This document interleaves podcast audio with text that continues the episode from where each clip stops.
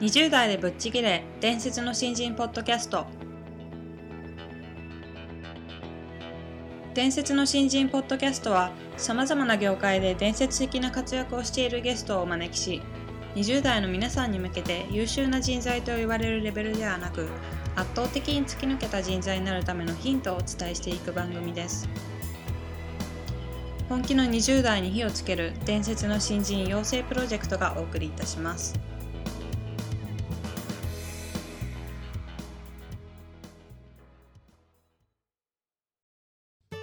皆さんこんにちは。20代でぶっちぎれ伝説の新人ポッドキャストへようこそ。ナビゲーターの戸谷香奈です。伝説の新人プロジェクト小宮です。よろしくお願いします。よろしくお願いします。今回はですね、はい。えー皆さんもご利用になったことがあるんではないかと思うんですけども、あの OK ウェーブといはい。う Q&A サービスを提供している会社の代表取締役社長の金本金藤さんにお話を伺っていきたいと思います、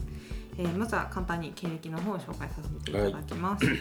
金本金藤さんは愛知県立芸術大学美術学部を卒業後デザイナーとしてデザイン会社 GK 京都に入社。その後名古屋の塗装会社に転職し製品デザインにおいて経済産業省グッドデザイン賞を受賞するなどの実績を残します。1999年に OKWeb の Q&A サービスの原型となる OKWeb を創業。2006年に上場を果たし一躍注目を浴びます。OKWave 設立前の2年間東京で路上生活を送ったバックグラウンドを持つ金本さんはその波乱万丈な人生を綴った著書「ホームレスからのリベンジ」ある IT 社長の独白など多数の著書でも多くの注目を集めています。はいそれでは金本さんどうぞよろしくお願いします。よろしくお願いしますあの実は私ですねおそらく2年ぐらい前だと思うんですけど金本さんのセミナーを拝聴させていただいたことがありましてありがとうございます。その時すごく自分の中で、まあ、どん底の時期だったんですが、金本さんのお話をお伺いしてすごくあの勇気をもらえたので、はい。今回ぜひリスナーの皆さんにもあの金本さんのお話を聞いていただきたいなと思って。はい、ありがとうございあのます声かけさせていただいたんですけども、はい、あのいろいろ伺っていきたいと思いますので、はい。よろしくお願いします。それではですね、あのまず今運営されている OKWave の創業のお話について、えーお伺いしたいなと思うんですけども、あのなぜこのような Q&A の会社を立ち上げようと思われたんでしょうか？はいとかいつまんで言うとですねはい。もともとのきっかけは小学校から結構いじめがありまして、でそのいいじめがまあ契機となって OK 部を立ち上げるんですけど、まあ、なんでいじめられたかっていうと、もともと韓国籍だったんですね、うん。今でこそ韓流とかってあるんですけど結構まあ名古屋だったんですけども、はい。まあ、いじめのひどい地域だったっていうこととたまたまあの心ない子どもたちに出会ったということで、うん。あの在日だということで結構ひどい感じでいじめられて、まあ、体を悪くしたりとかになっちゃったのがきっかけで、ええ。まあ、一番 OK 部の元になるきっかけをいただいたのは昨日まで友達でですねキャッチボールしてた子が同じようにその徒党を組んでいじめていてその子助けてほしいその子だったらキャッチボールやってたから助けなまあ、その中でも助けてくれるだろうと思ってこう助けを求めようと思って顔を見たら鬼のような形相で蹴りを入れてるんですね。えーなので昨日までキャッチボールをやったやつが韓国籍だって分かった段階でそれほど変わるんだっていうことがものすごくうん。ショックでどうやったらこの誤解を解けるんだ解けとこの誤解を解くためにはどうしたらいいんだっけっていうのが、まあ、人生のテーマになったんですね。はい。まあ、そこからまあいろいろありましてはい。結婚し子供を産んで仕事もこういろいろやったんですけども、はいまあ東京へ出る機会をもらってで東京でインターネットに出会うんですねはい。でそのインターネットに出会った時に掲示板っていうのがありまして、うん。そこであの、まあ、仕事の質問をしたら聞き方が悪いとかですね いいこともらえなくてちょうどその小学校5年生の頃にい。じめられた疎外感と同じものを味わったので、はい、インターネットって本来もっと開かれたものなのと、えー、そうですよね。なのでここで質問したらいい回答をちゃんともらえたらいいなっていうことで OK 部を始めたのがきっかけですね。でえーと、自分では質問してみたらいい答えがもらえるので、はい、じゃあ自分も答えようってなったわけです、うん、えー、まずデザインのこととかいじめの問題とか、えー、そういう、まあ、人間関係のことだったら答えれるなっていうことでですね、うん、まあ、デザインを答えたり人間のことを答えたりしたらすごく喜んでいただいて。はい。こういう自分の体験をみんなにもしてもらえたら、はい、なんか困ったことを入れてもらってそれで助けてもらったらその人たちのあの何か得意分野をですね入れてもらったら、こんこんなすごいことがみんなに広められたら世の中もっと良くなるし僕みたいに困ってるやつもう自殺でしもう自殺も考えたことありますけど、はい、そういうこともこう助かるんじゃないかなっていうのが OK 部の Q&A だけに特化してねやろうといったきっかけです。で教えて答えの頭文字で、それをウェブのように世界に広めていきたいということですね。はい、こう助け合いの精神でこう世の中を平和にしていきたいという思いが、あったかと思うんですけどやりたいことが見つかってビジネスを立ち上げた時にその Q&A の形式のものっておそらく今までなかったものだと思うんですけど。それってすぐに受け入れられたんですか？やっぱり最初はあの、まあ、立ち上げるまでが大変で、はい、お付き合いをいただいてた結構ベテランの社長さんたちに、はい、会う人会う人にこうプラを見せるんですけどもう太鼓判を押すんですね。絶対うまくいかない。だから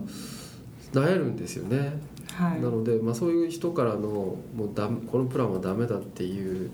のにどう抗うかって話と、うん、お金も出ないですからね、はい、お金どう作るのかもういろんなハードルがありましたね。でそれを一個ずつクリアしていくっていうのはやっぱもうやりたいっていう一心ですかね。うん。なんでそこまでこうやりたいっていうふうに思えたんですか、ね、やっぱりその子供の頃のいじめでもう死んだ方がいいやと思った時の、はい、そいつがこういう QA でそういう思いをしてる子が救えるかもしれないと思ったんですよ自分がそれがあったらここで泣いてないかもしれないっていうのが見えたんですよ、でその時の自分にこのサイトを渡したいなって思いがあったんです多分今でも苦しんでらっしゃる方はいらっしゃると思うので、はい、それがなんかすごいモチベーションですからあの時の苦しい思いをいろんな方がしているかもしれない。その人にこれを届けたいっていうのがものすごくありましたね。なんかとは言ってもこう作り上げていく時に、うん、まあダメ出しをいろんな方からされるじゃないですか、うん、まあめげるじゃないですか。その時ってでもいけそうな感じはしてたんですか？いやなんかやっぱりこう もう頭ごなしでしたので。ただやっぱりその時の、まあ、いくつかいろいろありましたけどそれまでにね、はい。はい、だからその時殴られて殺されそうになったような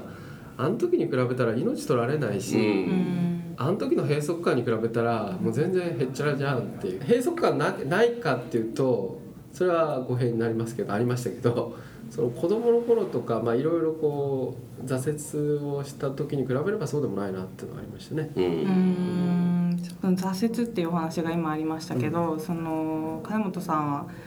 今の会社を立ち上げる前東京に出てきてホームレスを経験したっていう過去があるんですがそういった経験もやっぱり今のえー、会社を立ち上げるっていう上で役立っている部分そうですね。その小学校からの命題でどうやったら誤解はなくなるのかっていうのを30までずっとこういろんなことやってきたんですね。ボランティアとかデザインの新商社の方のデザインとか今でいうユニバーサルデザインとかやってきたんですけども、えー、30代の時に1回挫折をしたんですね。でそいつはまあいろいろボランティアメンバーでチームを組んでた子がお金持ってっちゃったりとかね、はい、あのまあいろいろ裏切られたっていうのがあるんですけど、うん、その小学校のことに比べたらって思ってやってきたんですけどさすがにこうなんかこうマックスに達してしまってですね、それでもうちょっと折れちゃったんですよポキって。大体東京に出てきたんですけどあんまうまくいかなくってまあそのままふらふらと餌取りって言うんですけどゴミ箱を漁ってお弁当をもらい残飯を漁るっていうのことをややりながらなんかすごく楽で締め切りもなくこうアクセスしないでっていうのがあって、まあ、そこからあのいろいろ機会をいただいてインターネットに触れることができて立ち直ることができたんですけど、はい、そういう経験も今生きてると思いますね。そのホームレスの時にアジアの女性の方が働いてホームレスをやりながら大学に通ってたんですけどその方にちょっと相談する機会があって、はい。まあ、いじめられてこんな風になっちゃってみんなに裏切られてさって言ったらもうあのほっぺた殴られましてですねグーで。私はもうあの奥地で本当に食べられない寝る時も土を削って寝てそこの出てきた粘土を食べて空腹を癒しているところから出てきて日本で働いて自分の国に帰ってなんとか立て直したいと思ってる私から見ると「お前は甘えてる」って言われてここで生まれてね24時間365日ね明かりがついててコンビニエンスストアとか水も出るじゃんこれって、はい、故郷ではないよこんなの。泥水だよ。ってもうヘドロだよ。こうやってやって上澄みを飲むんだよって。お腹壊す壊してもう飲むんだよっていうのを散々言うわけですよ、はい、でグッときたっていうかダメなんだなって思ったんですね。これはいかんなと。あの人にこう迷惑をやっぱかけてるんだし甘いんだろうなっていうのをだからすぐにこうパッと出てきたわけじゃないんですけど、はい、だその時のなんか気づきですかね。だからその悔しかったというかなんか自分が分かってもらえないことあるいはなんか皆さんが知らず知らずのうちに持ってる偏見であるとか誤解っていうことと、はい、そのいかに自分がいい環境に生きてるかっていう自覚ですかね、うんこの2つですかね、うん、強烈にもらったのは。なる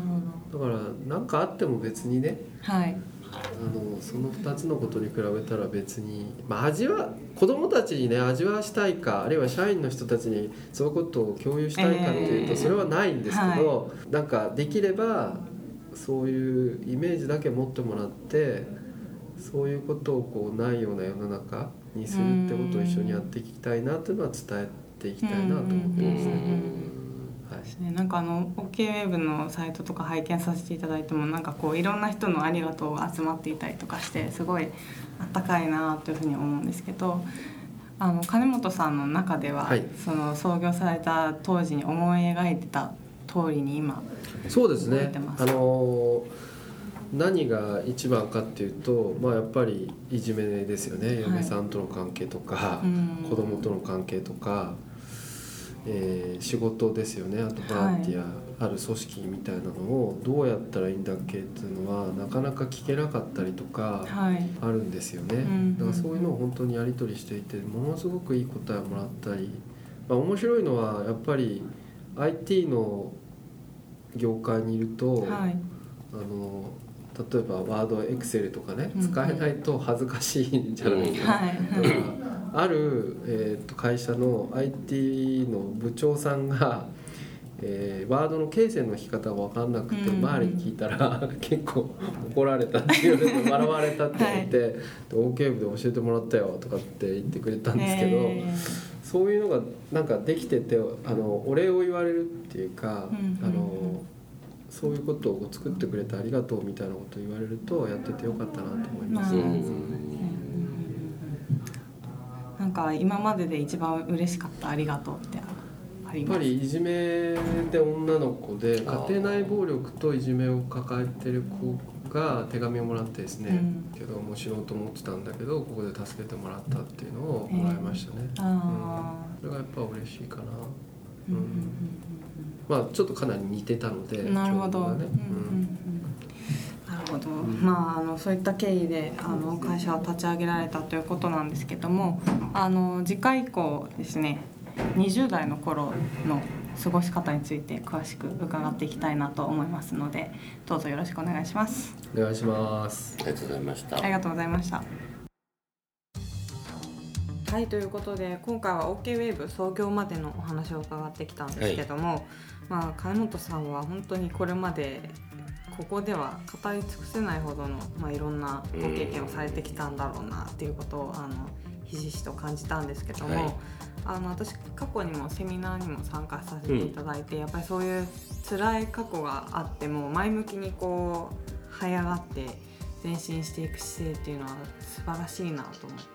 なんかね割とさらっとおっしゃってたのでそうですね。うんあれだけど結構壮絶でね。そうですね、うん、一本のちゃんと映画みたいになりそうな。本当ですよね、うん、もうほ本当あのもっと詳しく伺いたかったですけど。ねでそこから這い上がるって口で言うのは簡単ですけど、はい、やっぱりこう自分がそうなったらって考えると結構ショッキングでしたけどね。ああそうですよね、まあ、今実際その OK ウェブが働きたい企業ランキングでも上位に、はい、あのランクインしてるっていう、うんこともありますけどやっぱりそういうなんか辛い経験をしてるからこそ社員の人たちにもこういろいろ働き方なんかを考慮してされてるんだろうなっていう。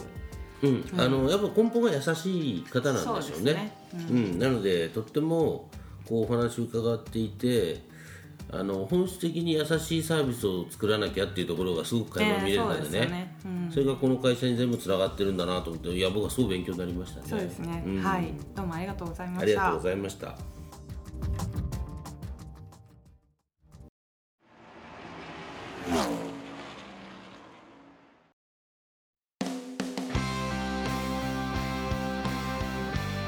本日のトークはいかがでしたでしょうか？伝説の新人養成プロジェクトのホームページおよびに Facebook ページでは新人時代を誰よりも早く駆け抜けるためのヒントや講座情報など日々更新していますのでぜひ一度ご覧ください。検索キーワードは伝説の新人です。また集英社より出版されている伝説の新人20代でチャンスをつかみ突き抜ける人の10の違いでは20代のうちから身につけておくべき習慣について分かりやすく解説しています。ぜひ皆さんも突き抜けるための思考や行動習慣を新人時代の今にこそ自分のものにしていってください